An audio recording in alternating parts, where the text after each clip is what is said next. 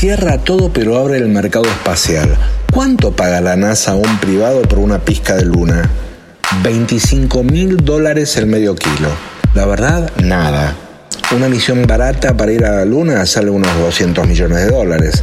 Bueno, hace poco la Agencia Espacial China trajo casi 2 kilos de muestras lunares. ¿Cómo es esto? ¿No era que la NASA nunca llegó a la luna? ¿Qué hacemos ahora con los chinos? ¿Tampoco llegaron? Soy Alejandro Agostinelli y a veces la realidad es lo que parece.